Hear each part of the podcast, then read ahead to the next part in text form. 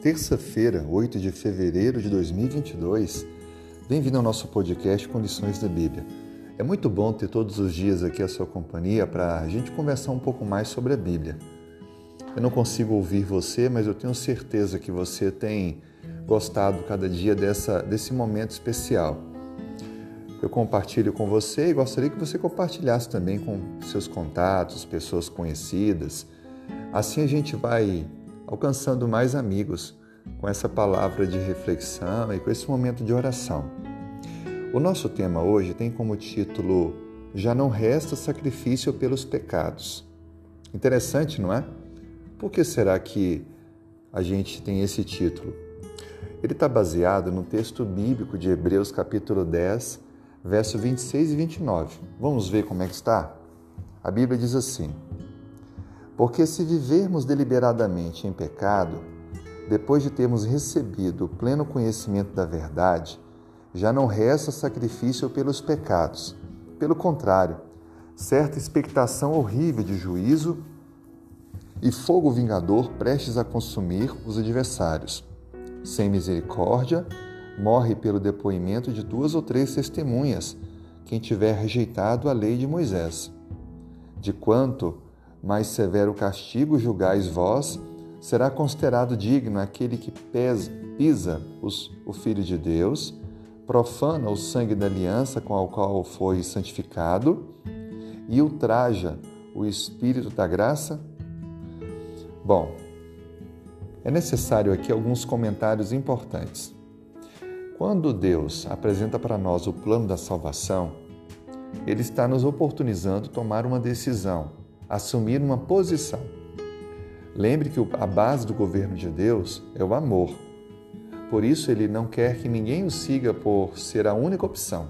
Pelo contrário, ele quer que nós aceitemos a Ele como nosso Rei, como Senhor da nossa vida, aceitemos a Sua palavra, a Sua lei de forma voluntária, amorosa, para que assim Ele possa realizar tudo o que é necessário em nós. Esse texto ele apresenta que não haverá salvação para pessoas que fazem três coisas. A primeira é mencionado aqui o pisar o filho de Deus. Essa expressão, ela fala com que aqueles que tratam Jesus como inimigo.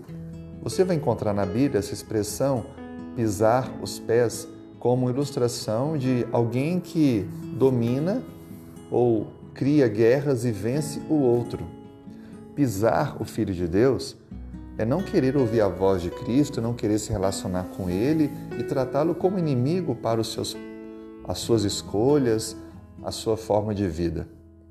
A segunda expressão é mencionado aqui, profanou o sangue da aliança. Essa expressão ela mostra a rejeição ao sacrifício de Cristo. Aceitar Jesus como Salvador pessoal e que Ele morreu por nós na cruz é uma peça-chave no processo de entrega da vida. Não há como nós alcançarmos esse dom maravilhoso de Deus, que é a salvação, se rejeitarmos Jesus e seu sacrifício na cruz. E a terceira expressão, insultou o Espírito Santo. Isso fica bem claro, é negar, rejeitar o Espírito Santo, que é aquele que trabalha em nosso coração, que nos convence do pecado, da justiça e do juízo. É o consolador a operação do Espírito Santo em nossa vida é o que nos habilita a viver cada dia mais perto de Cristo e nos prepara para a volta de Cristo. Assim sendo, a salvação ela não pode ser efetuada na vida daquele que comete esses três erros: rejeita Cristo, rejeita o sacrifício de Cristo e rejeita a operação do Espírito Santo. Decida hoje, portanto, avançar nessa caminhada amando a Cristo aceitando o sacrifício dele pela fé e permitindo diariamente a operação do Espírito Santo em sua vida. Amém? Vamos então fazer juntos uma oração? Senhor, muito obrigado por esse dia. Dê-nos forças, direção.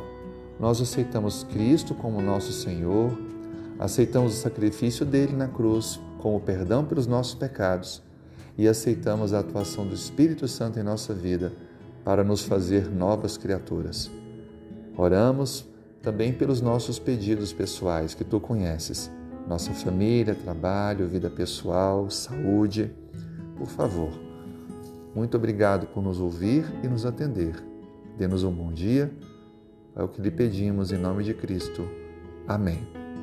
Que Deus te abençoe e te encontre amanhã. Um grande abraço.